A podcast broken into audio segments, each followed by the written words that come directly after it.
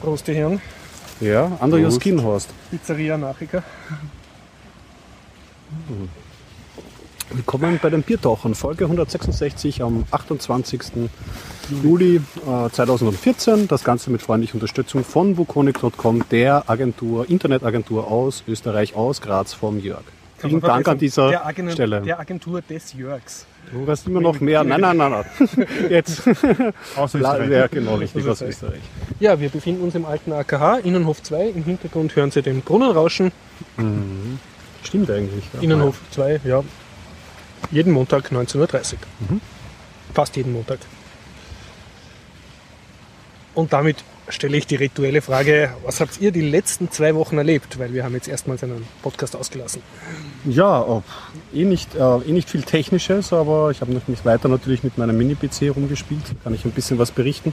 Habe auch einige äh, Steam-Spiele für Linux ausprobiert. Davon kann ich auch erzählen und habe mir einen Film angeschaut, Under Your Skin, der aus dem letzten Jahr stammt. Harald, was gibt's bei dir? Ja, gestern Zug gefahren. Ah, ein Klassiker. Harald Ein Klassiker. Thema. Harald fährt Harald, Zug. Harald versus ÖBB. Und die ÖBB ist steinreich und hat genug Geld. Äh, man merkt es daran, dass die Weichen nicht repariert werden. Okay. Aua. Und du hast ein OS-Domotics-Thema, über das du heute auch sprechen wirst? Gibt es nachher auch, ja? Du musst das nur kurz anteasern für die Leute, die nur zwei Minuten Podcast hören. Ja, also heute geht es darum, ein Haus in den Bergen gehört überwacht. Speziell im Winter. Und du hast dafür eine Smart Home-Lösung. Natürlich. Okay. Ja, und ich kann stolz berichten, ich war erfolgreich auf der Europython in Berlin. Und habe dann auch mir das Computerspielemuseum in Berlin angeschaut. Ich werde darüber ein bisschen erzählen. Sehr schön. Ja, vielleicht irgendwas Leichtfüßiges für den Anfang. Ähm, habt ihr das Video mitbekommen diese Woche? Na, diese Woche, vor zwei Wochen, vom Linus Torvalds, wo er so ein bisschen seinen Arbeitsplatz zeigt und wie er den Ich jetzt habe angepasst mitgekriegt, hat. ja, ja, da, da, da wurde berichtet drüber. Ja, also total eigentlich eine Sommerstory und jetzt kein großer Story Informa- eigentlich voll, Ja, ne? eine Home Story und kein großer Informationsgehalt. Was aber, Aber- ganz lustig war, er hat sich einen äh, stehenden Arbeitsplatz eingerichtet und nicht nur stehend, er hat sich einen, ein Laufband vor seinen Ah, Rechner. Ja, ja. beim Und er hat das auch dann noch kann. vorgeführt und so und er hat sich halt auf, damit er konzentriert arbeiten kann, auf eine sehr langsame Geschwindigkeit eingestellt. Mhm. Er nennt es den Zombie Walk Ja. in eine eigene Programmierung. Ansonsten ist es ja, also man stellt sich ja vor, ich meine, Linus hat ja vielleicht durchaus auch schon ein Mhm. bisschen Vermögen, dass er da vielleicht ein großes Labor hat, so ein bisschen Apple-mäßig, alles in weiß. Aber ist eher nicht. so ein äh, Nerdbastler. okay. Nach dem Motto, der Colonel lernt laufen. ja, hoffentlich. Ja. Er hat sich eh wieder ein bisschen gestolpert. Er Hat jetzt dieses, das war jetzt schon ein bisschen neuer. Ähm, hat dann wieder seiner Wut ein bisschen ähm, Luft verschafft und hat ein bisschen auf dem GCC ähm, herumgehackt, diesen Compiler-Software. Eigentlich die Compiler-Software. Und ähm, Stallmann, glaube ich, oder? Noch. ursprünglich, du, das kann, das kann gut möglich sein. Und da hat es jetzt einen schweren Fehler gegeben und er ist, er teilt ja dann gleich ordentlich aus und meint ja so das Fixen und so, das wird schon sehr schwierig und er weiß gar nicht, ob das irgendwie so vernünftig machbar ist, aber wieder auch wieder so die erste Story, so ein bisschen ein Sommerloch-Geschichte, weil äh, wenn man dann die, den Thread ein bisschen weiterliest oder das E-Mail oder das Posting, das er verfasst hat, dann sieht man, dass es dann eh ein konstruktive äh, Bahnen annimmt und er einfach dann Also wir- erklärt hat, was für ein Fehler dahinter steckt. Wir warten bibbernd auf die Story. Linus Torwald hat ein Butterbrot gegessen. Ja, auch nicht schlecht, ja, richtig. Vielleicht zusammen mit Richard Stallman. Ha? Genau, ja. Der Richard Stallman möchte ein eine- Open Source Rezept dafür. Ohne Worte, beide tippen vor einer Tastatur. wäre jetzt. Harald versus ÖBB. Ja, also ich war wieder hoch erfreut, mit der ÖBB fahren zu dürfen. Du hast Ähm, das eine Wien-Kärnten-Tour gemacht. ja, Wien, Kärnten Mhm. ins Geldal und was besonders positiv auffällt, unter Anführungszeichen, man fährt nach Kärnten. Dann will man ins Geldal hineinfahren, mit dem Zug natürlich, dann bleibt der Zug stehen und man wartet und wartet und wartet und der Zug fährt nicht weiter. Dann fragt man, warum ist das so? Sagt eine alte Dame, ja, die Weiche ist schon seit einem Monat kaputt. Wir müssen auf den Gegenzug warten und so vergehen 20 Minuten. Das heißt, die ÖBB hat zusammengebracht, eine zweispurige Strecke einspurig zu machen de facto. Genau. Genial. Und ja, warum sie bis jetzt noch immer nicht repariert wurde, weiß ich nicht. Später, nämlich dieses Wochenende, fuhr ich wieder mit der ÖBB und kam drauf, hm, warum fährt der Anschlusszug ins Geilerl jetzt 20 Minuten später? Ne? Frage einen netten Schaffner, der sagt, weil eine Weiche kaputt ist. Haben sie eher den Fahrplan geändert als die Weiche? Ja, genau. Wenn Sie nämlich den Fahrplan ändern, haben Sie offiziell keine Verspätung. Ne? Ah, das Genial. Und so wird die Statistik geschönt. Genial. Schildbürger. Und da ich noch ein paar Mal nach Kärnten fahre in dem Sommer, werde ich berichten, ab wann die Weiche wieder funktioniert. Nimm das ÖBB. Breaking News. Was natürlich das Blöde ist, das heißt, die Fahrzeit erhöht sich von 6 Stunden 10 auf 6 Stunden 30. Und wenn man früher fährt, um 12 Uhr 30, dann äh, erweitert sich die Fahrzeit von 6.30 auf 7 Stunden, was Spaß macht. Ne? Ja, wenn man genug Biertaucher-Podcasts hören kann. Ja. Ja, das waren meine ÖPB-Erlebnisse. Äh, was ich nur jedem raten kann, der in den Süden fährt, nehmt den polnischen Zug. okay. Um 14.30 Uhr, da gibt es nämlich einen, einen, also Wien-Meiling fährt er weg um 14.30 Uhr, Hat eine Bar, oder? einen genialen Speisewagen. Und zwar? Ja, erstmal gutes polnisches Bier So, mhm. und echt gekochtes Essen mit Gasherd. Wow, das ist Nach. Rückfrage, Kein Mikrowellen. warum das bei der ÖPB Ja. nicht möglich ist, Auskunft der ÖPB, Feuer an Bord ist nicht erlaubt. Ah, Sicherheitsbedenken. Im Polen polnischen Zug aber so. schon, weil es der polnische Zug ist. Ne? Äh, soweit ich Und das weiß, im schmeckst du raus, also das schmeckt besser. Ja, das ist nicht dabei, das ist auch echtes Essen. Ja. Mhm. Ähm, in, in, in dem Henry kriegst du erstens mal sehr wenig, meistens ist alles aus am Wochenende. Mhm. Große Kritik.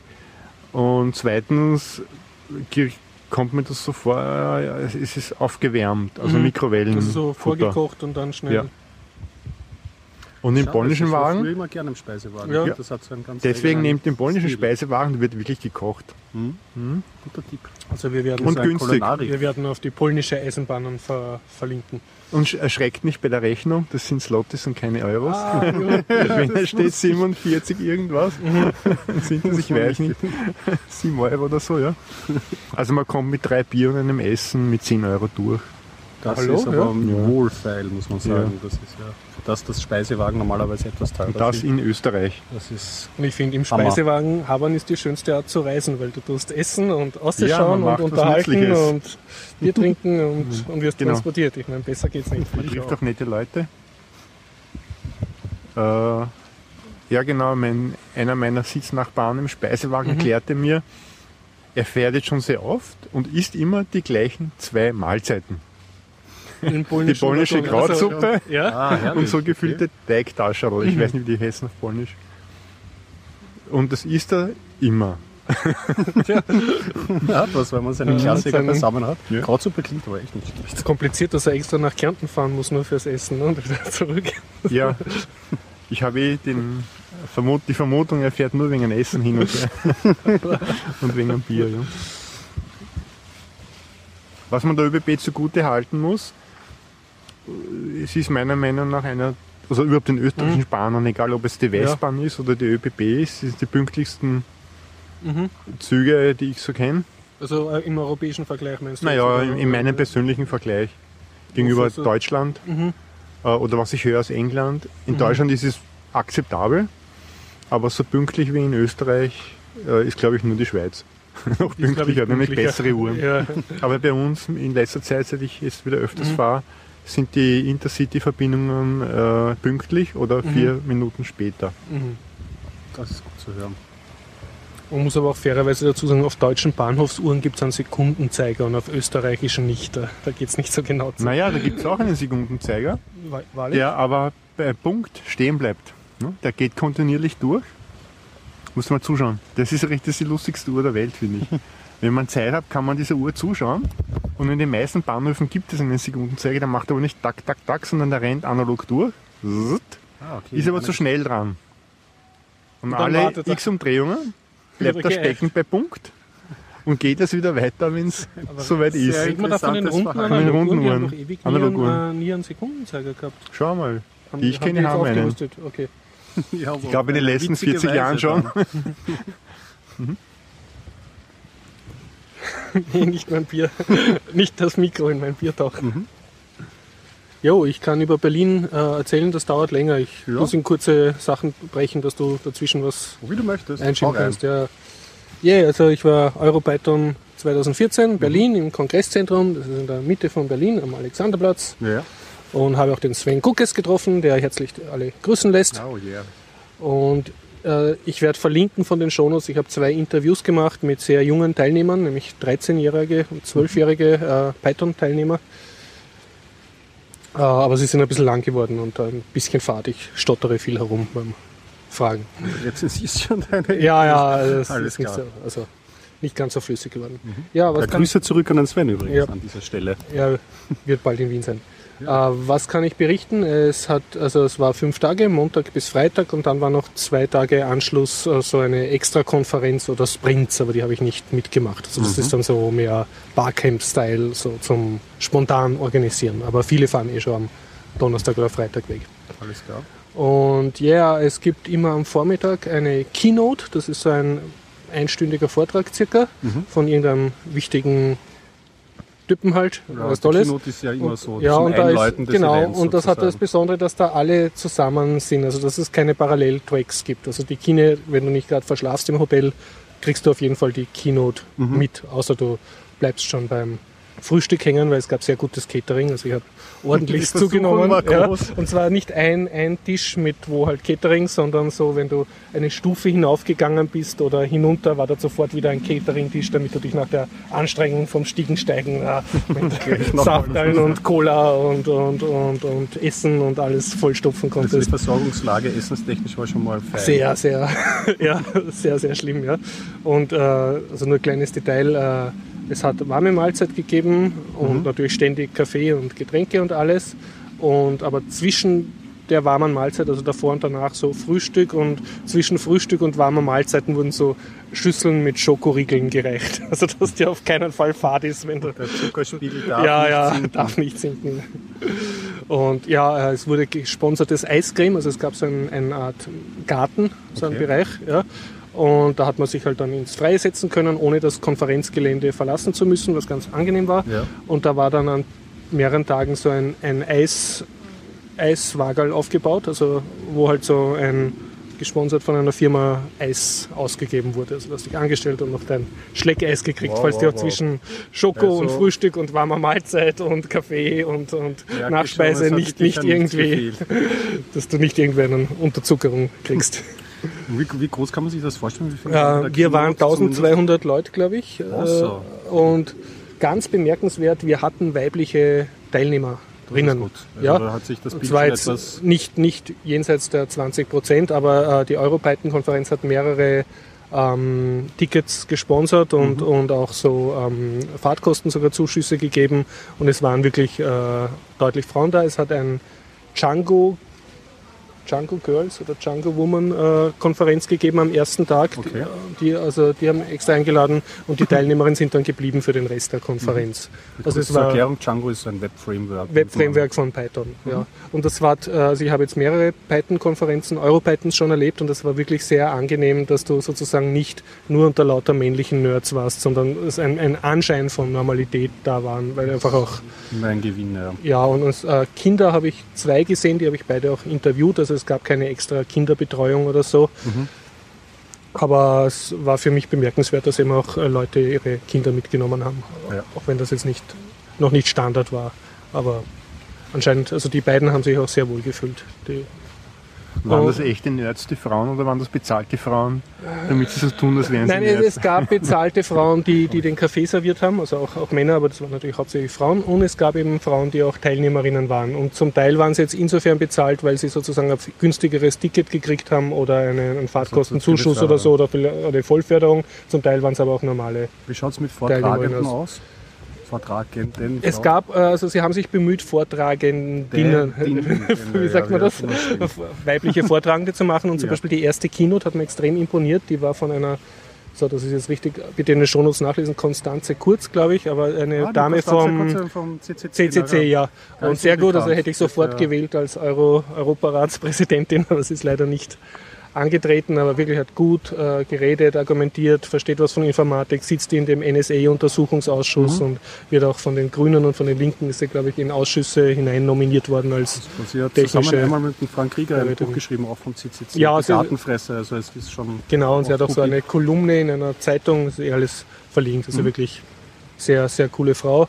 Und es war dann auch sympathisch. Ähm, da war Publikumsfrage und die Frage war, ja, also was sie dazu denkt, dass der, unser aller Guido jetzt bei Dropbox arbeitet und bei Dropbox ist eine im Aufsichtsrat die Condoleezza Rice Ja, ja, und die ist ja die böse. Ja. Und, und sie hat den Zusammenhang nicht kapiert und hat dann äh, einfach nicht gecheckt, checkt, wovon er redet. Ne? Und hat das dann aber auch zugegeben, was, was für mich sehr, Mhm. Sehr sympathisch ist. sehr sympathisch ist, weil ein, Politiker hätte einfach ein, ein ohne Hirn einschalten irgendein Statement runtergerasselt, ohne zu checken, worum es überhaupt geht. Und sie hat dann einfach äh, gut. gesagt, ja, sie checkt das jetzt nicht. Und dann hat man sie erklärt und dann hat sie gelacht. Also einen extrem sympathischen Mhm. Eindruck gemacht.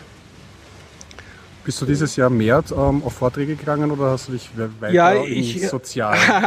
ich ich habe mich bemüht, nicht, nicht, nicht zu verpennen und so und wirklich Vorträge zu besuchen, aber wie immer, erstens einmal waren diese tödlichen Buffets, wo man dauernd was habern musste und dann hat man beim Habern noch irgendwelche tollen Leute getroffen, mit denen hat man dann reden müssen. So habe ich wieder voll versocialized und auch versucht, Interviews zu machen und so. Aber ich habe alle Vorträge, die ich gesehen habe, waren sehr gut. Also mir war auf keinem einzigen langweilig. Wie viele Vorträge hast du gesehen? Äh, Ich habe es jetzt nicht mehr im Kopf, aber ich habe mich bemüht, jeden Tag äh, zwei Vorträge zumindest anzuschauen und das waren vier Tage, also ich müsste auf acht oder ein bisschen mehr Vorträge kommen. Einmal habe ich mich in einen Workshop gesetzt bei Django, äh, da ging es um Python Decorators, also Was ist Mit das den- für eine Technologie? mit denen kenne ich mich selber nicht ganz gut aus. Du malst dann Klammeraffen bei Python hin und kannst Okay. dann eine Funktion dekorieren, dadurch wird eine andere Funktion, Aufgerufen, du wo die, mehr dahinter steckt. Das ja, ja, also du, du Annotationssystem. genau, ja, also es ist eigentlich nur Syntaktik Sugar, aber und jetzt kenne ich mir ein bisschen, also bei Decorators noch nicht wirklich super aus, aber äh, das Konzept von Iterators und Generators habe ich Mhm. kapiert. Also du baust etwas, was dann etwas generiert und du musst nicht eine Vorschleife machen. Ah, okay. Und du kannst dieses Ding, was du dann gebaut hast, in einer Vorschleife abfragen. So. Es war ein bisschen Halbheiten und, und das war der einzige Vortrag, wo ich dann nach einiger Zeit rausgegangen bin, aber nicht weil er Fahrt war, sondern eher, weil ich keinen Sitzplatz gehabt habe und am Boden gesessen bin, okay. weil es schon so voll war und, und ich war natürlich zu dämlich, mich vorher anzumelden und dann habe ich mir gedacht, okay, das, das schaue ich mal später dann zu Hause an in Ruhe und Per Stream. bin, bin dann lieber auf die, ja. Sind Und alle Vorträge online? YouTube? Ah, äh, ja, ich habe schon am, am einen Tag danach zum Teil auf YouTube welche gesehen. Also das Okay. Team dürfte da sehr, sehr schnell gearbeitet haben. Sehr gut. Und Berlin sonst? Berlin sonst? Ich war wie ist die Mate-Lage? die Mate-Lage, also du, du hast dauernd Mate trinken können auf der Konferenz. Es gab das Mate-Buffet und Cola und so. ja, ähm, Berlin war sehr schön, habe äh, gute Pension gehabt in Zentrumsnähe Mhm. und sehr nett, sehr, wie soll ich sagen, für Wiener Verhältnisse sehr billig zum Fortgehen und ja, viele interessante Konferenzen dort. Also ich kann's, Berlin ist auf jeden Fall eine Reise wert 2015. Finde ich auch spannend, ja. Ja, ich kann zwischengreifen, Genau, wenn du bitte, möchtest. Ähm, ich habe ja diesen kleinen Mini-PC und den habe ich mir eigentlich extra gekauft. Sagst du nochmal den Namen? Das ist ein Nook, oder? Ja, Intel NUC ist Intel NUC, das ja. Gerät. Es gibt in mehreren Iterationen. Und ähm, eigentlich habe ich mir ja das Gerät gekauft, weil es schon zwar schon ein bisschen, man kann es schon stark ausbauen, aber Mhm. die Grafikkarte ist äh, nicht für Spielen geeignet. Da habe ich mir gedacht, dass ich mich selbst zum kreativen Prozess überrede. Ich baue jetzt meinen Nicht-Spiele-PC. Am ersten Abend war gleich mal Steam, der Linux-Client auf meinem Ah ja, und- Rechner und du hast ja installiert. entdeckt, dass du ja Linux-Spiele besitzt. Richtig, genau, ja. genau. Mhm. Also durch die ganzen Humble Bundles, die ich mir inzwischen gekauft habe, äh, bin ich drauf gekommen, dass es gar nicht so wenig Spiele sind, dass das Angebot eigentlich recht gut ist. Von, und erstaunlicherweise habe ich nicht, fünf, sechs, sieben Linux-Spiele schon dabei gehabt. Und zwei davon habe ich mal sehr intensiv gespielt, äh, von denen ich schon viel Gutes gehört habe. Das war ähm, The Book of the Unwritten Tales und The Critter Chronicles. Das ist beides von einer Softwarefirma, die ich bin mir nicht ganz sicher. Irgendwie, ich glaube, dass sie aus Deutschland kommen oder zum Teil zumindest. King Mhm. Arts Games oder Soft heißen die. Und das ist ein klassisches, also beide Spiele sind klassische Point-and-Click-Adventures. Mhm. Ist ja dein, dein Genre. Ja, mein Genre. Und das ist ja auch ideal. Das ist ja eigentlich insofern ideal. Das heißt, die 3D-Shooter, die mich nicht interessieren, laufen auf dieser Grafikkarte eh nicht. Allerdings die Point-and-Click-Adventure, die, ich Die- sehr gerne spiele, die laufen, laufen. Ja, die laufen sehr, sehr gut. Und der Book of the Unwritten Tales ähm, ist der erste Teil. Ähm, von dieser Adventure-Serie kann man mittlerweile sagen, weil es soll jetzt schon ein zweiter Teil dazukommen. Und das eine, das Critter Chronicles, ist so ein Episode One Zwischenteil, der nicht so groß ist. Und es spielt in einer Welt, die ähm, Fantasy-Märchenwelt kann man sagen. Es ist eine eher Fantasy Mhm. und es ist halt voll, voll Scherzen über WoW und digitales Rollenspiel und Okay. Also Ähm, von Nerds für Nerds. Richtig, du spielst da auch ganz klassisch, du spiel- spielst ähm, ähm, einen, einen, einen Zwerg, du spielst eine Elfe und du spielst, der dritte ist, glaube ich, ein Mensch und der Mensch hat dann noch ein ziemlich außerirdisches Wesen, das eine Fantasiesprache ähm, sprechen kann, den Krita eben mit dabei. Und es ist ganz gut erzählt, du hast verschiedene Startpunkte und am Anfang mhm. kennen sich die Charaktere nicht und mhm. dann überkreuzen sich die Schicksale und du spielst eigentlich jeden der Charaktere, zumindest für kurze Passagen, aber eigentlich teilt sich relativ gut auf. Und äh, sonst was kann ich sagen? Es hat sich ausgezahlt. Ich habe also grafisch ist das wunderschön und die Synchronisation, ich habe es auf Englisch gespielt, ist auch sehr sehr gelungen. Also die englischen Synchronstimmen haben sie darauf geachtet, dass das auch wirklich, das müssen professionelle Schauspieler mhm. sein. Und ansonsten lang, also mir ist der Humor, ich kann schon auch diesen alten Monkey Island Teil und so, ich finde es mhm. schon herzig und putzig, so ganz hundertprozentig ist es nicht meins. Also, mhm. ja, das hat so, dich nicht gehindert am Spiel? Nein, nein, meine Freunde haben mir teilweise ähm, über die Schulter geschaut, auch so ein bisschen Stirn gerunzelt bei mhm. manchen Passagen, die zu putzig oder zu herzig mhm, mhm. sind, aber ich fand es trotzdem irgendwie ein, eine gut investierte Zeit und ich habe mich gefreut, dass mal so ein, weil bei diesen modernen Adventures hast du dann halt irgendwie schon sehr viel Luxus auch mit dabei, mhm. also das, das Rätseldesign haben sie sehr gut gut gemacht. Also die Kombinationsrätsel sind fantastisch teilweise drinnen. Und du musst auch, wenn du Orte besuchst, also dann Kurzreisemöglichkeiten und so. Mhm. Und pipapo. Man merkt einfach, es ist sehr viel Feinschliff reingegeben und ja, äh, insofern hat mir das gut gefallen. Und Book of the Unwritten Tales endet eben und das, diese andere Episode, da gibt es eben diesen Menschen mit diesem außerirdischen Freund, das spielt vor diesem Abenteuer und da ist man in so einer Eiswelt und muss dort Rätsel lösen. Und äh, ich kann das eigentlich nur empfehlen. Das war eigentlich gut umgesetzt. Das Einzige, was mir jetzt in Sachen Stabilität aufgefallen ist, du konntest die Settings nicht aufrufen, da ist das Spiel mhm. abgestürzt. Okay. Hat mich aber nicht gestört.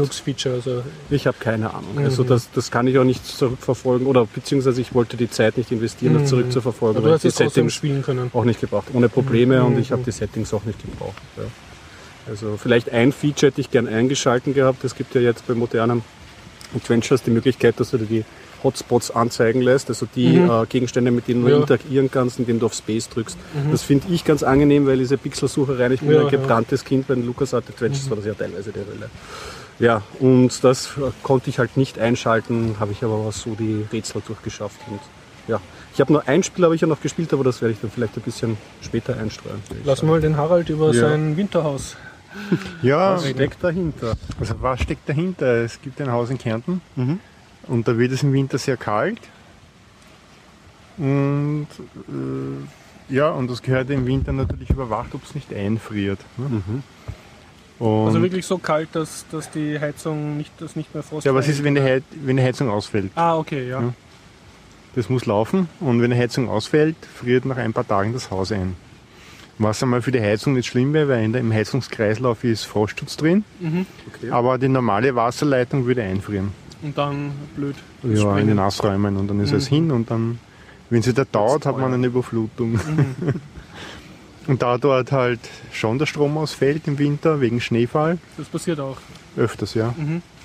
Und ja, und dann niemand da ist, äh, der sich darum kümmert, dann kann es Probleme geben. Mhm.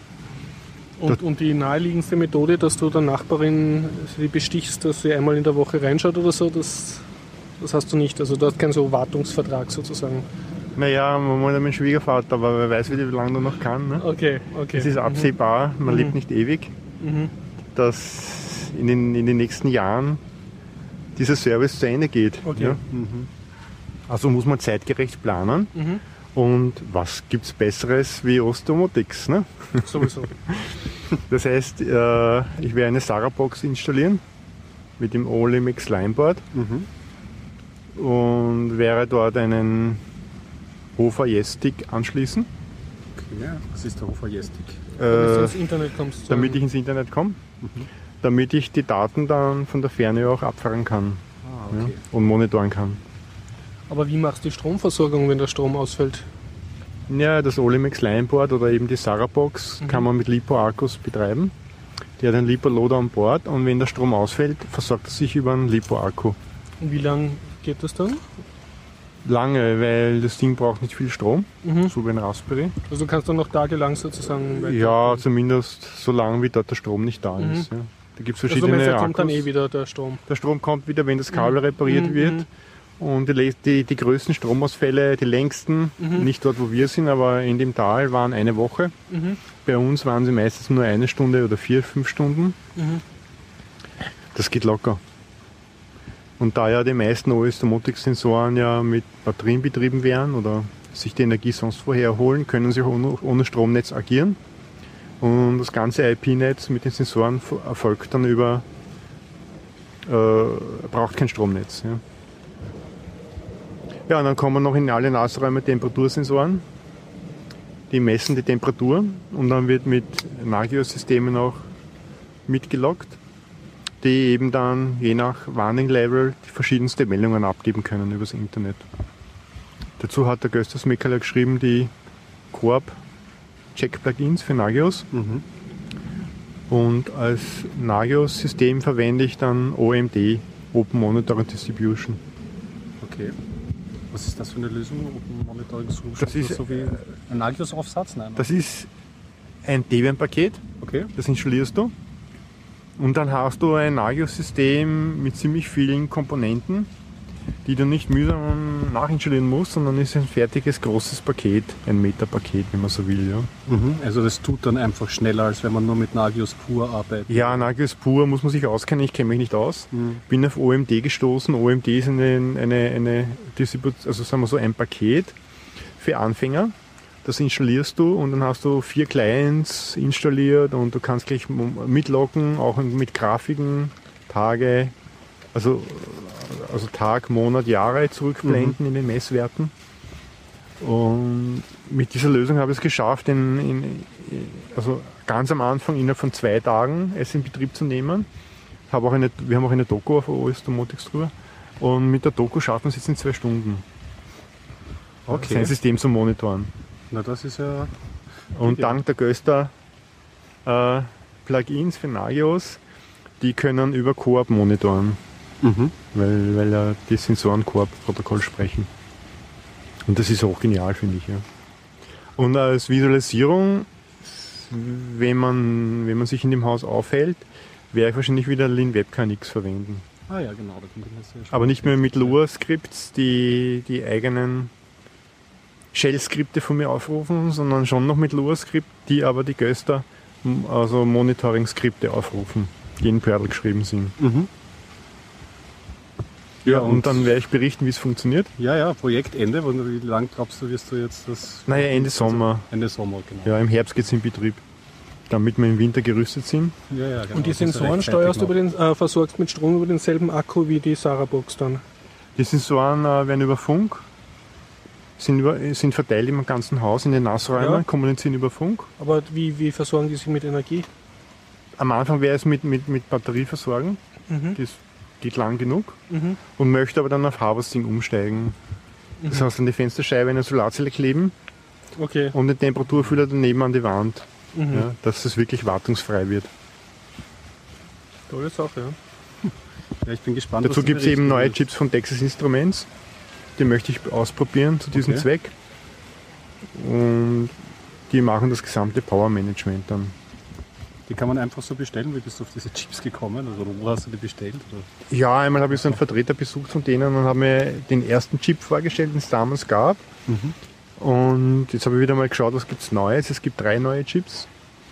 Und da gibt es einen ganz, ganz interessanten Chip jetzt, finde ich, der vereint viele Power-Management-Funktionen in einem. Ja. Der, der kümmert sich um deinen Akku.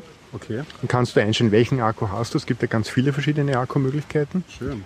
Dann, je nach Akku, hast du eine, einen Spannungsbereich, der den Akku liefert. Das muss aber nicht der von deinem Mikrocontroller sein oder von deinen Sensoren.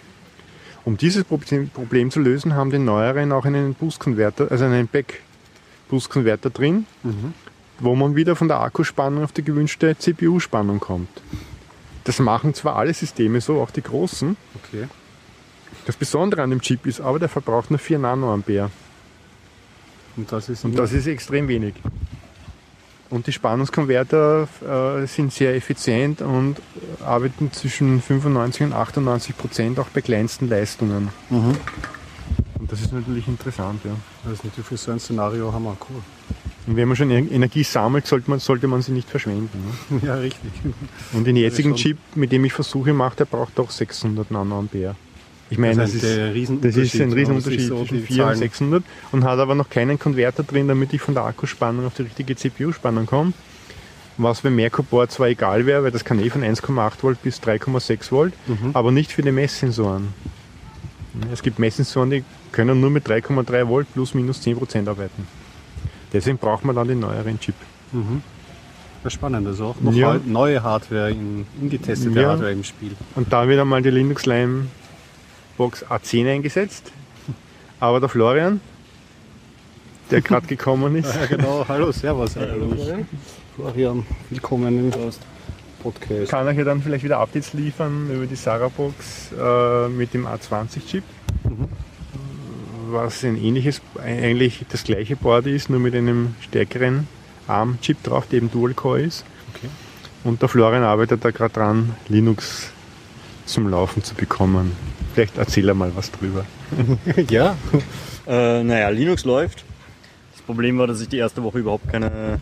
Ich glaube, das habe ich letztes Mal schon erzählt. du hast das angerissen, glaube ich. Ja, es gab noch keine fertigen Images zu der Zeit. Genau, das war das, das Problem, genau. Gibt genau. es inzwischen sogar schon. Seitdem bin ich mit dazugekommen. Aber eh fix schon in zwei Wochen und dann ist schon nachgeliefert. Also jetzt, es tut sich was sozusagen. Ja, also im Endeffekt, es gab, man hätte es mitbestellen können auf SD-Karte, also es gab das Image schon, aber es war noch nicht hochgeladen. Hm. Und ich werde jetzt ausprobieren, dass ich dieses fertige DB-Image von denen vielleicht einmal flashe und dann entsäubere, weil das Problem ist, dort ist sehr viel unnötiges Zeug drauf, wie GUI und so ein Zeug, was Uh, ja, dann wird es natürlich. braucht man nicht unbedingt dafür. Ist ja beim Raspbian per Default auch so, dass du schon die GUI und alles dabei hast. Viel Ja. zu viel. Und besonders, ist, du kriegst es ja dann nicht mehr wirklich so ganz schön sauber, muss man sagen. Ja, Du beginnst dann, also ich beginne meistens so den, den, X-Server runter zu kletzeln und äh, nimmt dann eh schon sehr viel runter. und alles, was Aber- dann keine, nicht mehr gebraucht wird, kann man eh mit Ja. App raushauen. Es gibt ja noch die Esoterik. Ich nehme auch gerne dieses, kennt ihr das, äh, Deb-Offer für verwaiste Pakete. Das kann man sich äh, AppGenten installen und das zeigt dann noch die Libraries, die irgendwie auf die keiner verweist und die man dann Okay. mit Backticks, mit Pipe arbeitet, ja, kann also ich das glaube, gleich die Aptitude kann ja auch sowas ähnliches. Das, Das Sachen- Auto-Remove, ja. Genau, alles, was mit installiert wurde. Das Problem ist, wenn alles schon vorinstalliert war, wird es wahrscheinlich nicht gehen. Ja, ja genau. Das ist also nicht auf akkurate Weise. Aber im Grunde momentan, wir haben das letzte Mal geschafft, dass man schon die IPv6-Brieffixes bekommt. Mhm. Das Merkerboard funktioniert sowieso schon drauf. Man muss jetzt nur noch schauen, dass man irgendwie die Route äh, announced, dass es jeder im Netz weiß, über den, ähm, über den Rechner muss man jetzt in das Netz von den Sm- Smart Home Nodes. Okay, es muss sich selber sichtbar machen sozusagen und Genau. sich anbieten als Route. Das macht im Grunde schon ein Stück draus, die Routen, aber das Okay. Problem ist, äh, wir haben es ausprobiert, aber bei uns wurden die dann nicht eingetragen automatisch. Und da ist die Frage noch. Ja, es gibt, der Linux-Kernel standardmäßig trägt das nicht ein, da gibt's was. Das muss man wieder extra Flex setzen, dass er es tut. Mhm. Und dann tut's trotzdem nicht. Und dann beginnt es ärgerlich zu werden. Ja. Ja, Also tut's beim, beim, bei der grünen Box, macht das bei mir auch, wenn der Bird das hergibt, aber mit einem mit einem RAF, ja, DVD. Es geht nur dann mit Ja, einer es- DVD, wenn du keinen Router in Betrieb hast. Mhm. Und der Router, wenn der Router läuft und du startest einen Client Linux oder irgendeinen, irgendein Betriebssystem, dann, müsst- dann ging es bei mir auch mit RA-DVD. Okay, das hat er bei mir Nur irgendwie nicht sobald dran. du zwei Router hast, geht's nicht. Ich habe den extra Weil es nur einen Default-Router gibt. Dann musst du aber gemacht. neu booten, deine komplett Client. neu booten oder das Netzwerk neu? Na, soweit ich weiß, musst du neu booten. Weil, weil die Routen oder eben händisch alle Routen löschen. Weil die Okay. Default- Default-Routen werden nicht neu abgefragt. Ja. Weil im Grunde, naja, wenn, wenn ich meine Verbindung im Aber- Network aber Manager cancel, löscht er mir mal die Routen raus. Ich bin kein Nerd, ja. Also für mich ging es nur nach einem Neustart und ich verwende einfach Debian, weil es cool ist zum Programmieren. Ja. Und ich bin kein, kein Parametrierfreak im Debian. Aber auch im Mac oder im Windows sind meine Erfahrungen, äh, wenn du neu startest, holt er sich alle Netzwerkparameter neu und dann geht's sicher. Da turn it off and on again. Allerdings, wenn du Bird verwendest, dann werden die Routen auch mit anderen Routern ausgetauscht. Ja. Okay. Bird ist ein, was ist das für Ein Debian-Paket, auch ein Debian-Paket. äh, was nichts anderes ist wie eine IPv6 Router-Software. Also der BERT 6 ist das Paket für IPv6 und der normale BERT für 4. Mhm. Und die sprechen RIP-NG. Ja? also RIP Next Generation. Okay. Das ist ein Routenaustauschprotokoll. Es gibt mehrere Routen- Routenaustauschprotokolle. Das ist ein einfaches Routenaustauschprotokoll. Und der Vorteil, es ist einfach und es können alle Router, ja. Also es können auch alle Cisco-Router natürlich und wenn du jetzt ein größeres Netz hast, hängst du es rein Das ist natürlich und du bist herrlich. online. Ja. Kommt man sozusagen in sämtlichen Netzwerkkonfigurationen ganz gut durch, wenn das Ja. unterstützen. So viel zu dem Status. Wird es ja dazu bei euren Treffen was bringen? Gibt es einen eigenen Vortrag? Habt ihr irgendwas geplant? Hier vielleicht, wenn das mal. Ja, wenn es einmal funktioniert, werde ich es einmal vortragen. Mhm. Aber wenn wir schon bei den Vorträgen sind, es gibt Ja. jetzt wieder, wieder mal bald die IoT Vienna Vorträge, Talks. Ja, unbedingt. Und zwar am 13. August Mhm. sind die IO, Talk, IO Talks Vienna. Okay. Also IoT Vienna, die Internet of Things. Internet of Things Talks. Wieder um 19 Uhr. 1930 1930 im Stockwerk. anfangen, ja. Stockwerk, Gumpendorf, äh, nee, Gumpendorfer Straße. Ne? Ja. Es ist eh wieder verlinkt auf Meetup IoT Vienna und wird demnächst auch im Blog stehen, OS Domotics. Dank Horst, der sich immer brav einträgt. es gibt wieder interessante Gastredner. Oh, schaut sich einfach das Programm an bei IoT Mhm. Vienna. Sehr cool. Mache ich noch weiter mit der Europython mach doch, mach mal äh, weiter mit 2014? Europython. Ja, ich äh, werde jetzt nur ein paar kleine Talks herausgreifen, die, mir, die mich sozusagen am meisten bewegt haben. Aber ich habe prinzipiell fast keine faden äh, oder langweiligen Talks erlebt. Also es war Okay. immer etwas dabei. Und wie gesagt, nach der Keynote waren immer gleich vier Talks gleichzeitig. Dann Pause, nochmal vier Talks, dann Mittagspause und dann nochmal vier Talks und dann wieder gemeinsame Lightning Talks. Ah, das sind diese kurz Die sind diese kurzen, wo jeder wirklich nur fünf Minuten reden darf und sie haben sehr, sehr lustige Melodie von Monty Pythons Flying Circus eingespielt, wenn einer dann wirklich die fünf Minuten überschritten hat. Das, Aber das Zeichen. ja, ja, das wurde dann beinhart, also ganz, ganz organisiert. Und da, die war, haben mir, die, die Lightning Talks haben mir diesmal nicht so gefallen wie sonst. Also da war ich sonst faszinierter davon, aber ich habe wieder ein paar Informationen aus diesen Lightning Talks rausgekriegt, die ich sonst nicht rausgekriegt hätte. Und da war ich dann sehr dankbar, dass ich die gefunden habe. Also Lightning Talks sind immer sehr empfehlenswert und ich hoffe, sie sind auch auf YouTube. Also es wurde eigentlich immer alles aufgezeichnet. Zu den Talks, die mich fasziniert haben jetzt, äh, eins war, wie man eine Pythonic Company macht. Und zwar ging es darum, um eine Firma, ich habe nicht ganz kapiert, wo die ist, aber es wird, äh, ich werde es verlinken und die hat ähm, sich mit Big Data beschäftigt und auf jeden Fall hatten sie halt äh, eigene Mitarbeiter, die nicht Programmierer waren und riesige Excel-Listen gewälzt haben, so Finanzanalysten und so Leute. Und ähm, dann hat es geheißen, ja, ihr macht jetzt Big Data und ihr Programmierer, ihr könnt doch eh da, dass uns da noch die Daten geben und so. Und die Programmierer haben dann gesagt, ja, wir geben euch schon die Daten, aber wir machen das in Python. Wir geben euch keine Excel-Listen, weil wir halten es nicht für der Weisheit letzten Schluss, äh, mehrere Excel-Sheets zusammenzubicken, weil Excel eine Begrenzung hat auf so und so viel tausend Zeilen und wir Big Data haben mit mehreren Millionen. Mittlerweile ist besser. Aber ja, ja, es ist auf jeden Fall Excel nicht das Richtige um Big Data. Eben, ja. Und, und dann haben sie also ein, ein, ein sehr ambitioniertes, meiner Meinung nach, Programm gestartet. Und zwar haben sie Schulungen gemacht für ihre Mitarbeiter und Kunden. Also zum Teil auch waren die verteilt in Malaysia und Europa und so. Und haben denen so eine Art äh, Internet-Pad gegeben, wo man Python-Befehl reinschreibt. Und der, der zapft dann die Datenbank an, holt sich die entsprechenden Data. Äh, also die Daten und äh, hat dann, glaube ich, auch gleich eine Matplotlib-Schnittstelle gehabt, um dadurch Grafiken zu zeichnen. Und das haben sie ja irgendwie alles geschafft, äh, ihren Mitarbeitern und Kunden sozusagen zu zeigen und haben dadurch, das hat mich extrem fasziniert, haben dadurch praktisch diese ganze Umkultur von Microsoft Excel äh, absolut unnötig gemacht. Ne? Und, und dann habe ich gefragt, ja, ist da jetzt auch wirklich der, der, der Excel, äh, also die, die Zeit, die die Mitarbeiter mit Excel verbringen, zurückgegangen. Und dann haben sie gesagt, ja, zu dem Leidwesen der Mitarbeiter schon, weil bis jetzt haben die immer eine Zigarettenpause machen können, wenn Excel irgendeinen riesigen Gigabyte-File versucht hat zu laden, dann ist in 10 Minuten nichts passiert. Und jetzt können sie einfach so ihr, ihre SQL-Anweisung, also in Python-Syntax reinschreiben in das Pad und er holt die Daten. Und Okay. Das Also- Pad, das ist eine. Das, ist das ein, Pad ist einfach so im Internet eine, also eine Art Webplattform, in die du aber okay. rein codest, wo dahinter wieder ein Python-Code ausgeführt wird. Also sie haben praktisch den Leuten beigebracht, die entsprechenden Sachen, die sie brauchen als Befehl eine zu machen. vereinfachte Schnittstelle, wo sie Python Genau, ja. reingeben können und bis- sie bekommen Daten zurück. Genau, und was halt ein bisschen einfacher ist, als was jetzt brutales Mhm. SQL reincodest. Also Ja, was auch, ja. du hast dann halt Python-Objekte, die du dann wieder etwas, manipulieren kannst, relativ einfach. Also das hat mir, mir sehr imponiert. Anderer Talk war ähm, von einer sehr jungen Dame, also das äh, ist auch verlinkt in das eine Interview, die Okay. war unter 13 und nicht noch jünger, aus Kroatien und die hat beschlossen, sie macht eine Pixie Dust Konferenz, um Mädchen Technik näher zu bringen. Okay.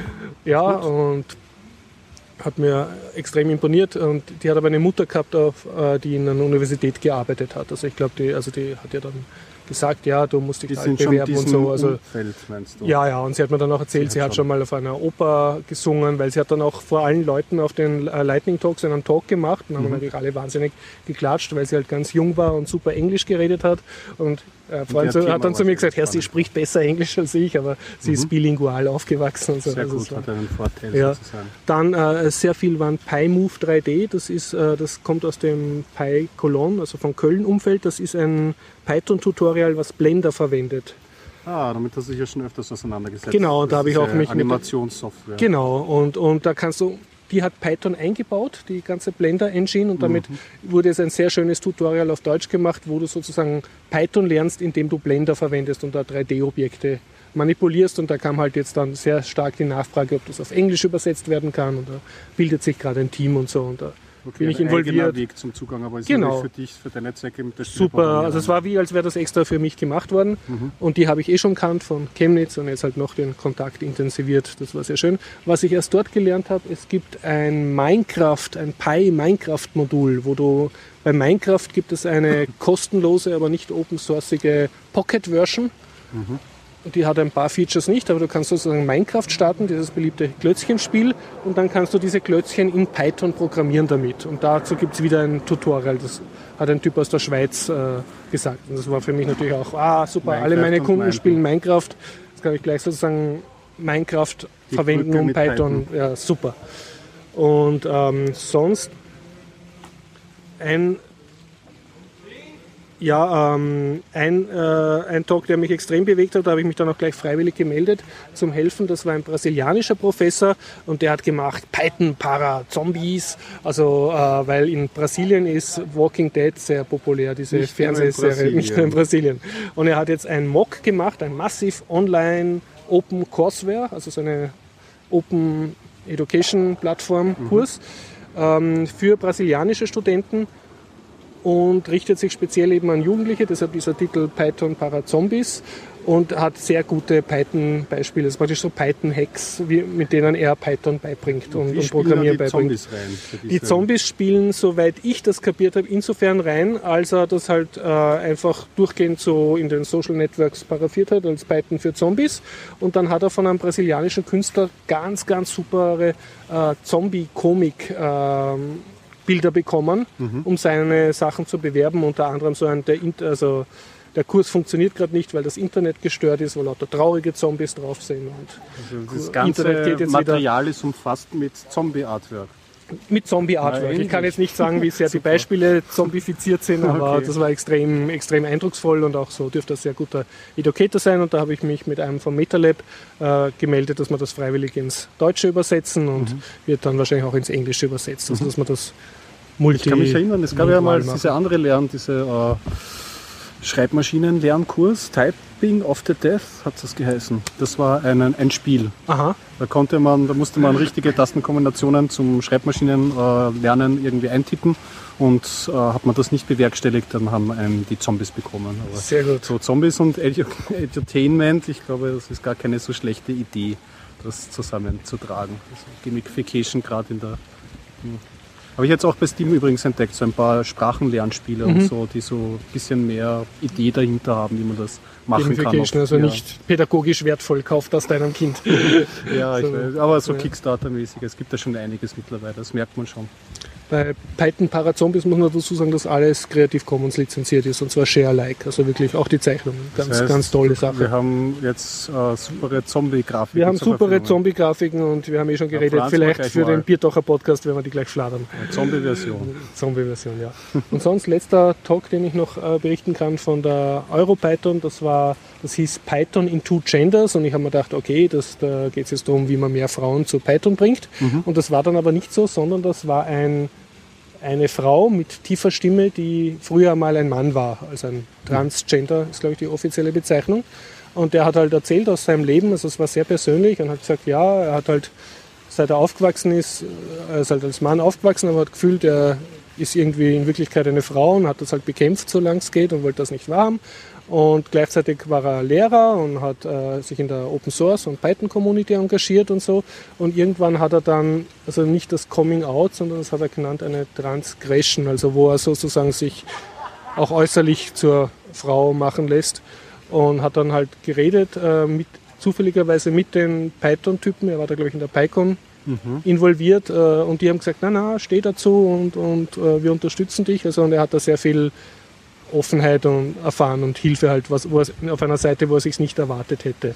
Und dann ging es eigentlich gar nicht so um Python, sondern er hat halt gesagt, also dadurch, dass er das gemacht hat, ist es halt sein Risiko extrem gestiegen, dass er angegriffen wird oder umgebracht wird. Also sein Risiko an einem Gewaltakt zu sterben ist enorm äh, gestiegen und er hat so und so viele Länder, in die er gar nicht einreisen darf, etc. etc. Und, und bei diesen ganzen Leuten, die dieses Problem haben, ist auch die Selbstmordrede, Selbstmordrate extrem hoch und, und Anfälligkeit für Depressionen und so weiter. Also es war sehr persönlich und es ging eigentlich eher darum, äh, wie man damit umgeht, jetzt eher in einer offenen Community, wo alle freiwillig sind und dass einer jetzt sozusagen auch gesellschaftlich nicht dem Mainstream entspricht, sondern halt Also da drin Fall ist. gut, dass es da offen angesprochen wird und dass Ja, er sich da und- auch auf, aufgenommen gefühlt hat. Ja, und, und er hat dann gesagt, ja, also er hat dann glaubt, durch diese Transgression muss er alles zurücklassen, was er ihm bisher als Mann ausgemacht hat.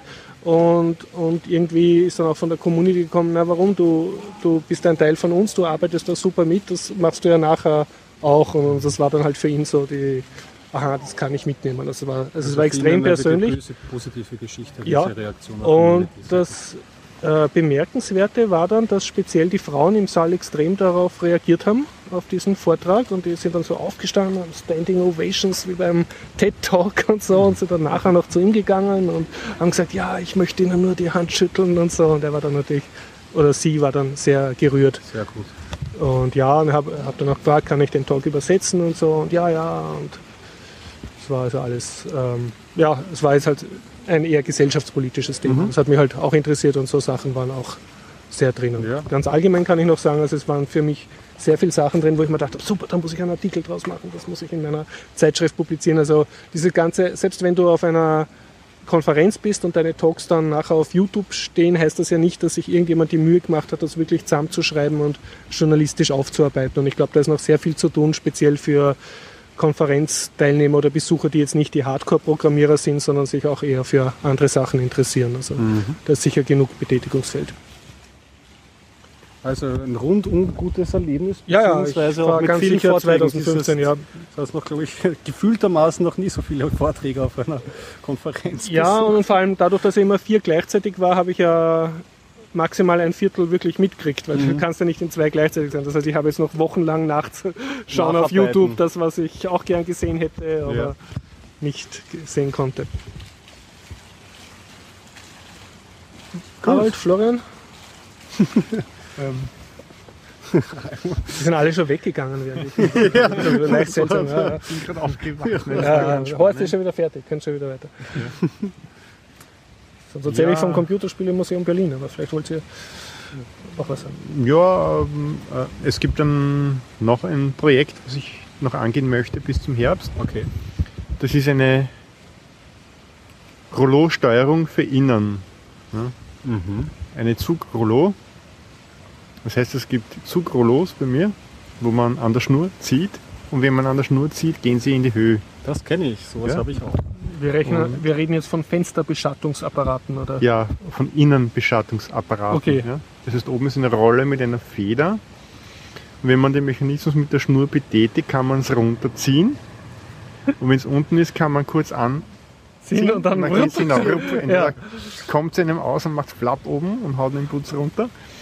Oder die Kinder ziehen an und die Schnur ist weg und dann macht Flapp bis oben und dann kannst du die Leiter holen. Ja, Und, oder es geht nicht, also es hakt, oder die, die Kinder ziehen so lang dran, bis es ganz unten ist, dann geht es nicht mehr rauf. Also nicht, Auch ein, nicht, zwei Kandidaten, nicht nachwuchssicher. Nicht nachwuchssicher, ja. Also muss eine elektronische Lösung her, natürlich. ne? Die natürlich wartungsfrei sein muss.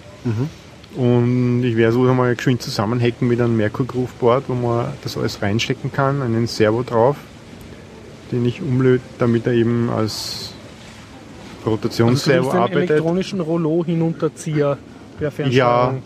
genau.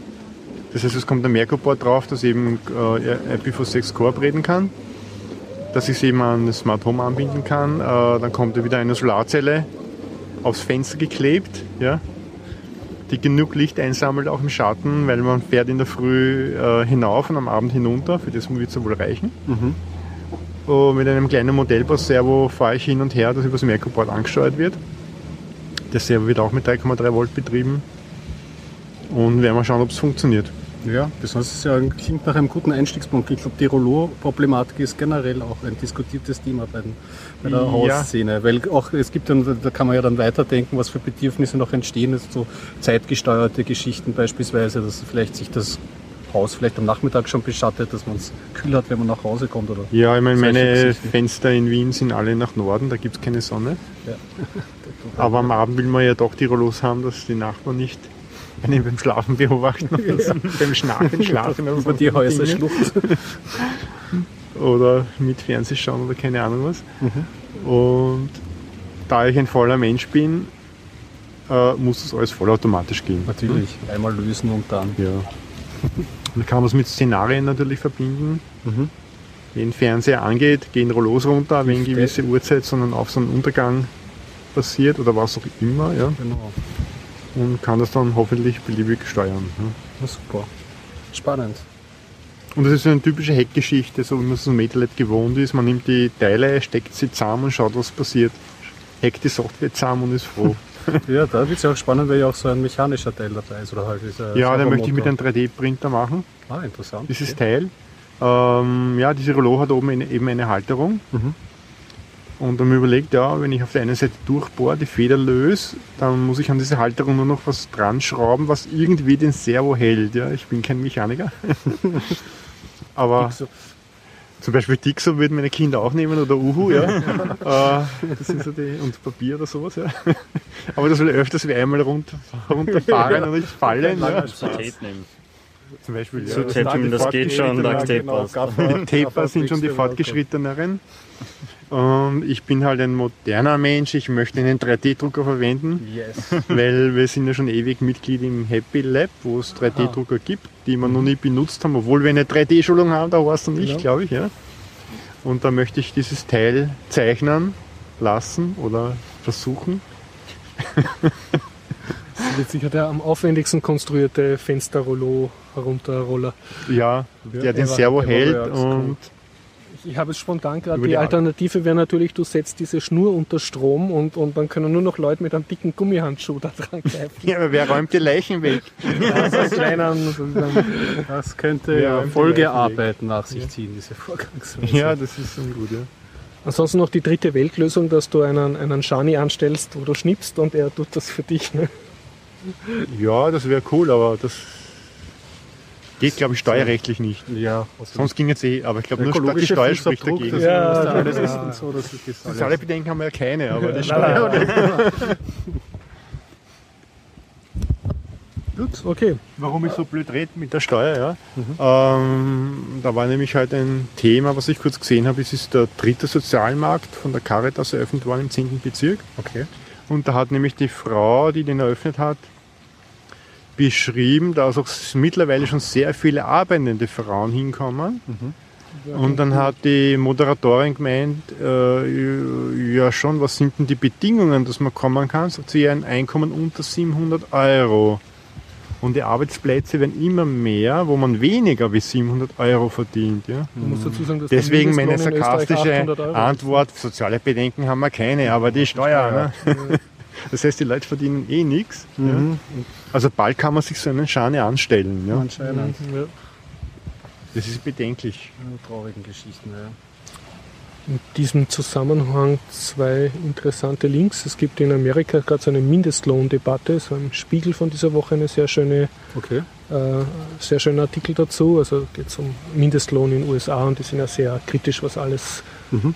betrifft, was irgendwie nach Sozialismus riecht. Und das gibt es eine, die, die Pitchfork kommen, also dass sogar sehr reiche Leute dort sagen, ja, also wenn wir die Konsumenten permanent arm lassen, werden, auch, wird auch, werden wir auch ihnen nichts verkaufen können. Das ist sozusagen ganz ein revolutionäres Argument. Und sonst aus aktuellem Anlass, also bevor ich zum Podcast war, habe ich gerade in der Zeitung gelesen oder im Internet, äh, die Wiener Polizei hat es geschafft, unter Ansatz von über 1000 Beamten, einem Hubschrauber und einem Räumungspanzer ein besetztes, von Punks besetztes Haus zu räumen. Ja, wieder so Nämlich die Pizzeria Anarchica Wien im zweiten Bezirk. Bitte einfach nachlesen auf Kurier Mhm. und ORFAT. Sehr, Könnte man nicht witzig. mit dem Geld, anstatt es der Polizei in den Rachen zu werfen, nicht jeden eine Wohnung kaufen? ah, So muss teuer sein, ist das wahrscheinlich noch teurer werden. Ja. Ich glaube, der ist schon so teuer, weil 1000 Beamte rechnest du, eine Hubschrauberstunde kostet ein Vermögen. Dann die 1000 Beamten haben wieder Beamten, die dahinter sitz- sitzen und die ganzen Papierkram Du- du wirst lachen, nachbearbeiten das- und, ist und, sogar-. Das sind wahrscheinlich 1500 Es gibt Beamte sogar Journalisten, die das, genau dieses Thema aufgearbeitet haben. Ähm, Oder könnten wir denen anstellen. nicht lieber eine Wohnung schenken, anstatt sie rauszuwerfen? Ist billiger. Wir Einfach, müssen doch sparen. einfach nachlesen. Also es gibt sogar recht gute Artikel dazu. Ja, ja, aber das ist meine spontane Meinung, Ja, ne? ja, aber ja, dass das das- Ganze ja verrückt ist. Ne? Es ist verrückt. Lass das doch dort, sag ich. Also, liebe Politiker, schenkt ihnen eine Ja. Wohnung. Ja? Lasst ihn das Gelände. Oder wie lange kann ich mit dem Geld eine Gemeindewohnung mieten? Wie alt muss ich werden? Oder wie alt müssen die Banks werden? glaub, Wahrscheinlich kann man 3000 einigen Jahre. Damit sie das wieder. Also wir sehen schon, da gibt es viele Lösungsmöglichkeiten. ja, definitiv. Ich könnte noch erzählen vom Computerspielemuseum Berlin. Noch rein? Florian, du Was? fühlst dich nicht unterdruckt. Also kein Das Einzige, was ich jetzt noch hätte, äh, das war wahrscheinlich eh Was schon, äh, ist GOG. GOG, Good Old Super Games. Ja. Genau, du hast gepostet, mach Das- Linux, ne? Good of Games hat jetzt seit, der, seit Ende letzter Woche die ersten Linux-Games, wovon die meisten keine Linux-Games sind. Also es ist im Endeffekt, es ist ein Pack entweder mit DOSBox sehr viele oder mit Wine. Es gibt kaum welche, die echte Linux-Games sind. Okay, das ist schon mal interessant. Äh, und sie sind im das Wochenende jetzt so bis zu 75% Abverkauf gewesen. Das heißt, ich habe mir da gleich irgendwie 10 Games geholt, circa für unter 20 Dollar insgesamt. Naja, Also dezidiert, du hast geschaut nach Linux-Games oder einfach nur so nach Good Old Nein, es Games? gab eine, eine, einen Newsbeitrag, wo alle Ja. verlinkt waren. Äh, und ich habe halt vorher gesehen auf, auf Google Plus, dass es die überhaupt gibt jetzt. Ja, habe ich mir gleich mal fast alle davon, weil die kosten, die meisten kosten so 2,50 ist schon das teure gewesen. Es gab vereinzelt welche, die 10 Dollar gekostet hätten, aber das war die Ausnahme. Ja, aber super, dass die auch Engagement zeigen. Beziehungsweise auch wenn es nur Wein ist, na und, es ist Und- wenigstens auch Wein mal gut hingekommt, auf gemütliche Weise, dass wenn man es dann von Ja, es funktionieren nicht alle davon. Okay, okay, da gibt es schon noch Probleme. Ja, die meisten gingen, aber also die DOSBox-Sachen gingen gut, aber du hast halt äh, wieder überhaupt keinen Support, genauso wie bei Steam. Du kriegst Support nur für Ubuntu und Linux Mint. So, Das heißt, okay. wenn du irgendwas anderes verwendest, dann kann es sein, dass es nicht funktioniert. Aber theoretisch hättest du ja 30 Tage Rückgabezeug oder so. Man könnte dann wieder. Theoretisch ja, weil manche von den Spielen waren auch sehr fad, dass ich nach ein paar Minuten wieder weggelegt habe.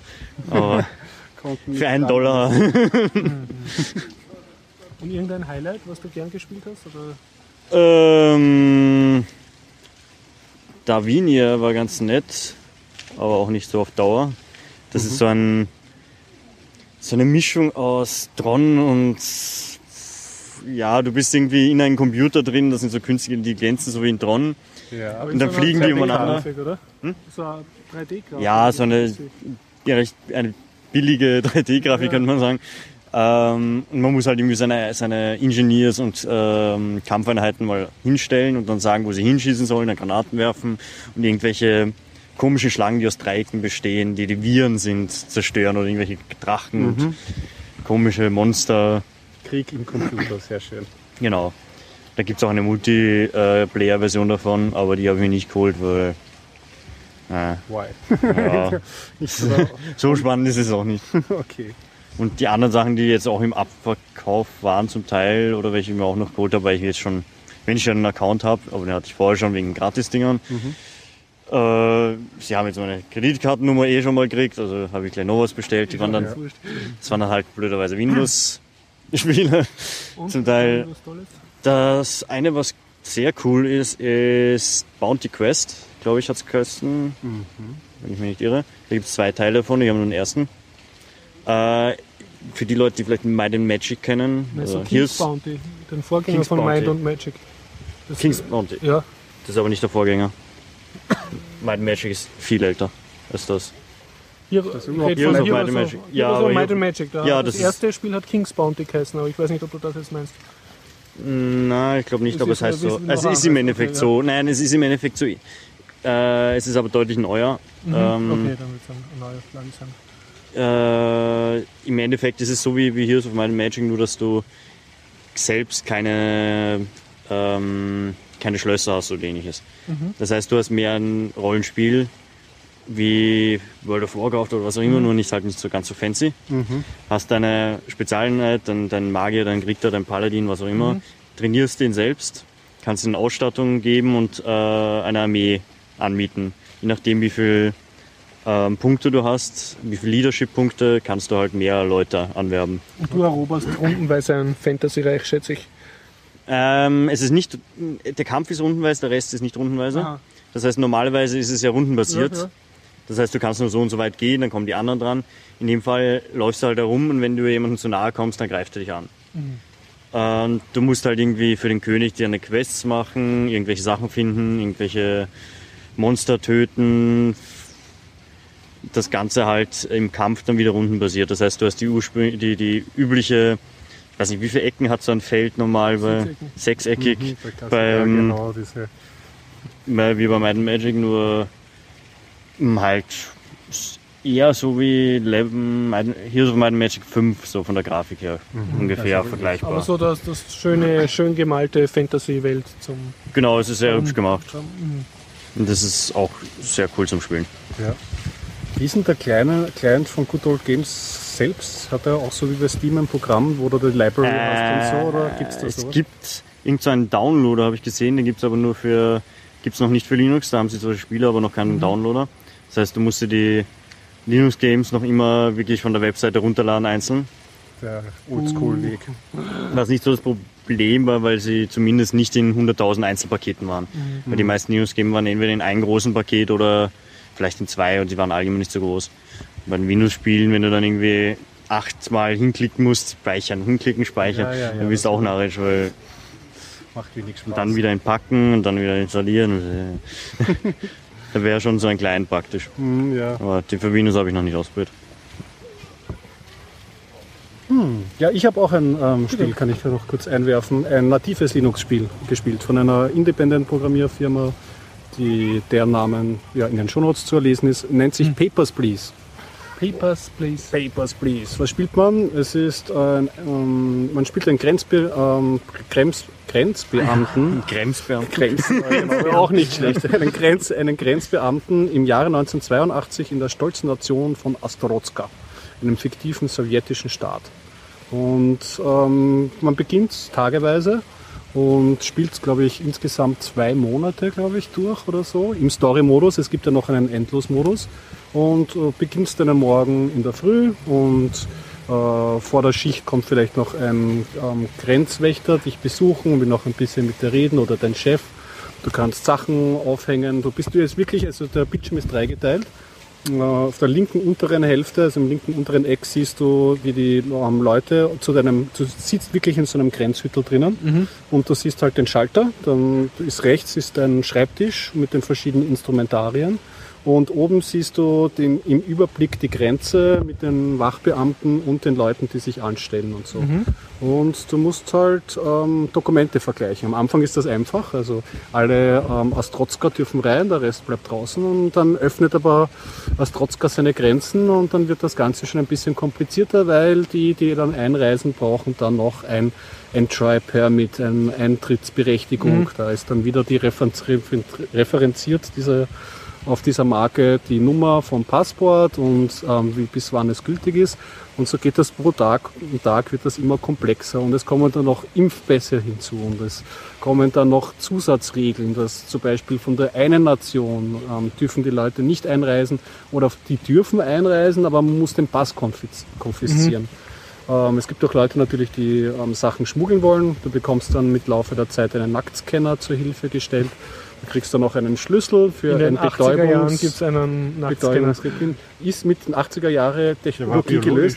Ja, ja, genau. So, abtasten. Also, aber, aber sie haben es in dem Spiel so gemacht, dass sich dann so der, der Vorhang schließt und du hörst so drei Blitzgeräusche und dann bekommst du diese Nacktfotos. Das Spiel, ähm, ähm, du kriegst sehr wenig gezahlt. Die Wohnung, wenn du in eine bessere Wohnung ziehst, kannst du die Miete kaum zahlen. Ah, hast du so Du hast, Real- du hast eine, live- du, immer nach einem Arbeitstag Ja. bekommst du gar nicht viel. Das ist ein, eine Seite mit geschriebenen Worten Ja, ja. und da siehst du halt, okay, deine Familie hungert. Mhm. Möchtest du ähm, Heizung zahlen? Möchtest du Essen zahlen? Möchtest du Medizin für deinen Sohn zahlen? Dein Sohn braucht vielleicht einmal Medikamente, dann Also du stirbt wirst gezwungen zur es Korruption. gibt dann so Zufallsereignisse und auch äh, regelmäßige E- Ereignisse, wie beispielsweise ähm, deine Schwester stirbt und du musst die Nichte aufnehmen und solche Sachen. Und dieses Spiel ist lustig. Es ist, was mich gewundert hat, dann im Endeffekt erstaunlich, dass es äh, eigentlich geschmackvoll bleibt, obwohl es um sehr harte Themen geht. Weil du musst dann halt Leute, es gibt dann auch ähm, natürlich Organisationen, die diese äh, Grenze öffnen wollen. Und da musst du auch selber natürlich dann zur Waffe greifen dort an der Grenze. Und es ist dann halt so, dass, dass du die Leute teilweise dann kennenlernst. Es gibt sogar einen, Wus äh, einen, einen Schmuggler, der, der haut sich dann immer schon ab, wenn du ihn irgendwie, ähm, in, in, irgendwie so ablehnst oder so, weil er meint, naja, ich komme morgen wieder mit besseren Pässen. Und er macht dann ein Angebot, dass er dich, für dich und deine Familie auch Pässe besorgen kann. Und du kannst auch, es gibt verschi- 20 verschiedene Enden oder so. Und das reicht halt von, ähm, du wirst du abtappt, wie du mit der Terrororganisation ab, ab, zusammenarbeitest oder du hast Pässe für die gesamte Familie und du kannst Kannst flüchten. flüchten, super, ja. Oder du schaffst es bis zum Ende, dass du dort angestellt bleibst und ja, ist alles in relativer, nicht Pixelart-Grafik, aber so früher PC-Grafik angelehnt. Also 80er Jahre. Und es wird wirklich das gut erzählt. Du bist nämlich auch wirklich dann auch so, also es zieht einen rein, das Spiel. Ja. Es ist erstens sehr anstrengend. Es ist wirklich furchtbar, wenn du zwei Stunden mal wirklich da in diesen Grenzposten. Dokumente, es ist da so viele Dokumente, du musst so viel crosschecken. Du Mhm. bist wirklich besser dran, wenn du zu, zu zweit oder besser noch zu dritt spielst. Weil die Dokumente sind teilweise dann sehr, sehr, ach, es sind teilweise nur ein Buchstabe oder irgendein Datum oder irgendein Querverweis. Mhm. Aber dein. Adlerauge erkennt das ist Du kriegst ein Drittel vom Gehalt noch dann. Ja, das, das wissen die ja nicht. Die wissen ja nicht, dass da drei wache Computerspieler dahinter. Also gut gemacht. Es ist eine gute, äh, gut gemacht und es vermittelt auch, also äh, es ist sich seines eigenen Ernstes bei allem Humor auch bewusst und bleibt da auch eigentlich geschmackvoll und, und, und auch kritisch halt gegenüber dieser Grenzsituation und es ist dann wirklich auch, sie haben es nämlich, was zum Beispiel nett ist, es ist ziemlich, das Spiel lässt sich nur bis auf einer gewissen Auflösung, das heißt, du bist doch wirklich, hast wenig Platz. Und es ist auch nicht so, dass du ein effizientes Analysetool hast, sondern du musst mit dem Mau Mauszeiger Drag and Drop das von dieser Pudel aufnehmen, auf deinen Schreibtisch legen und dann dort vergleichen. Und wenn, wenn sie fertig sind, dann kannst du sie ihnen so zurückhauen oder halt auch nett, also nett geben geht eigentlich fast nicht, aber du kriegst so wirklich dieses, dieses Grenzbeamten-Feeling Ja, ja, mit, cool, auch durch cool. das User-Interface. Und ja, ich kann es empfehlen, es ist ein wirklich gutes Spiel. Sag's nochmal den Namen. Es ist sehr anstrengend. Papers, Please. Papers, Please. Ja, ich kann kurz noch erzählen vom Computerspielemuseum Berlin. Mhm. Also, äh, in Berlin zu finden, wird verlinkt in den Shownotes. Und es ist ein sehr schön gemachtes äh, Museum, was sich halt ausschließlich mit Computerspielen beschäftigt. Ja.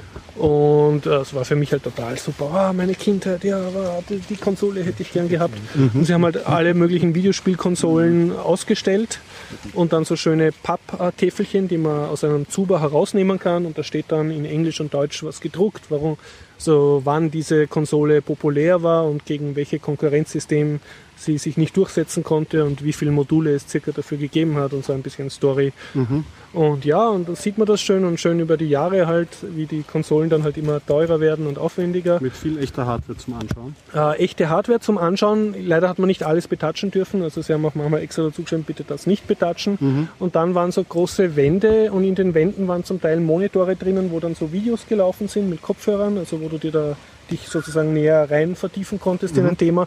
Und das war dann so nach Themen aufgebaut, wie war das erste Augmented Reality Spiel, das erste äh, 3D-Simulationsspiel oder typische Vertreter des Jump and Run und halt dann so für den interessierten Pädagogen. Ja, das waren dann Videos oder nur die Kopf nur Videos, zum Teil auch das Spiel, äh, zum Teil dann ein Joystick, aber das habe ich irgendwie meistens nicht zusammengebracht, das Spiel dann auch wirklich anzuspielen, weil der, das Spiel war zwar echt äh, auf einem passenden Hardware, aber der Joystick hat dann irgendwie auf Knopfdruck immer nur den Main-Bildschirm hergezeigt. Also da, Es hat nicht alles, nicht alles ganz hundertprozentig geklappt, aber es waren durchaus anspielbare Spiele auch da.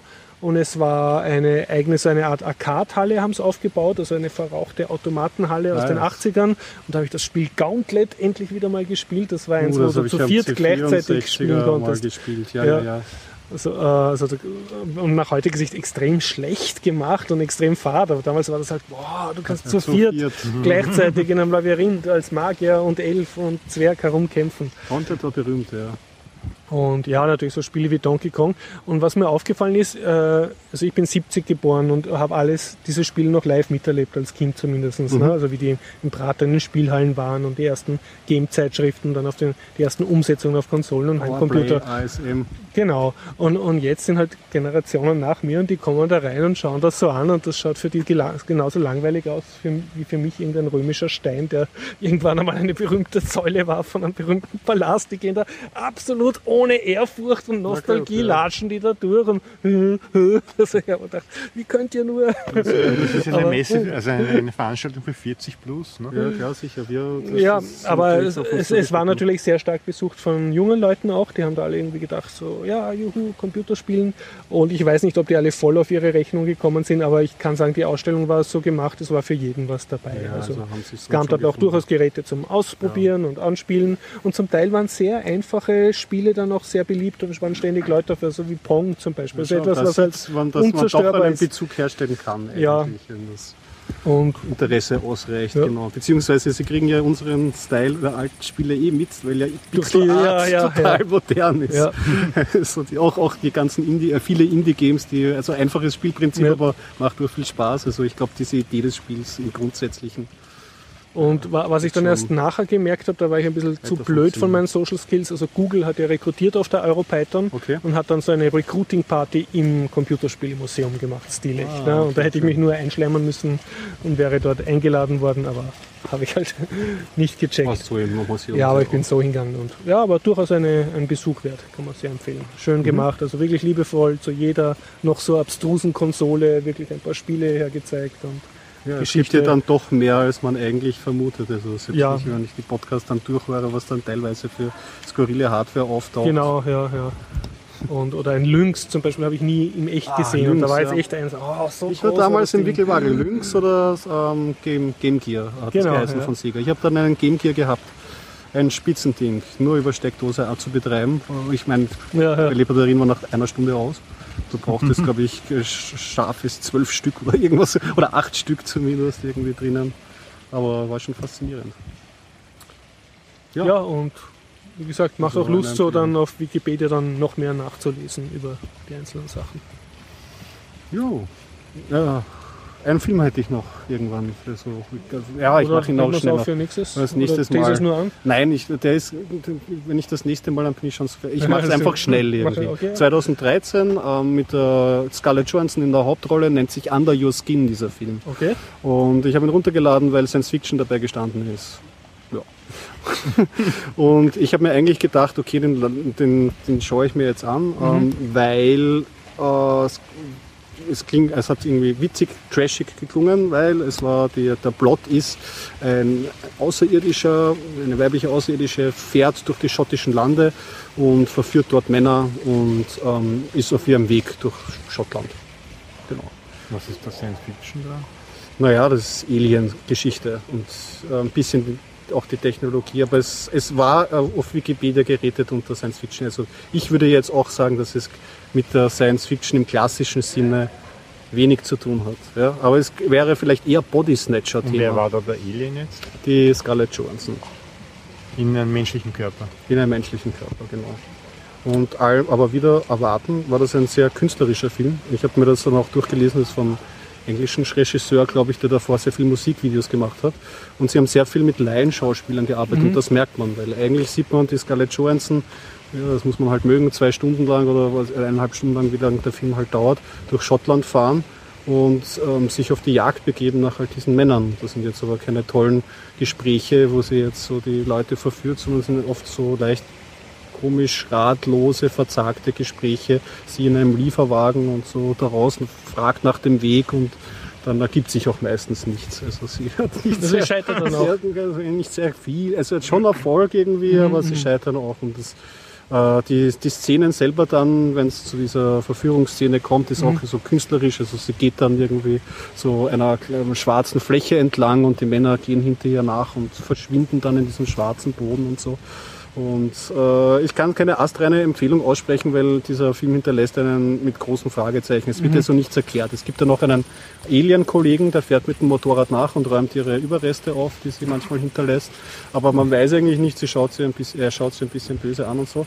Aber alles in allem, mir hat der Film trotzdem gut gefallen, weil die Musik und die Atmosphäre halt gut ist. Aber ich kann total verstehen, wenn man, wenn man jetzt unvorbereitet in den Film reingeht, dass man sagt, Erst ist ein, erstens ein, ein? Quatsch, der nichts erklärt. Es ist langweilig, es dauert lange und ja, Künstlerisch. ja, so ein, ein sehr künstlerischer Film. Was ich aber interessant fand, weil so die Body Snatcher, die Menschenfresser kommen oder so, wo's, sind ja immer so reißerisch und ja, eher so Popkultur und das war jetzt mal so eine künstlerische Herangehensweise. Ja, kann man machen. Kann man machen. Ja. So. Na dann, würde ich sagen. Wir beschließen die Sendung 166 Oh. und freuen uns nächsten Montag, wenn Sie kommen, 19.30 Uhr, altes AKH zur 167er. Bis dann.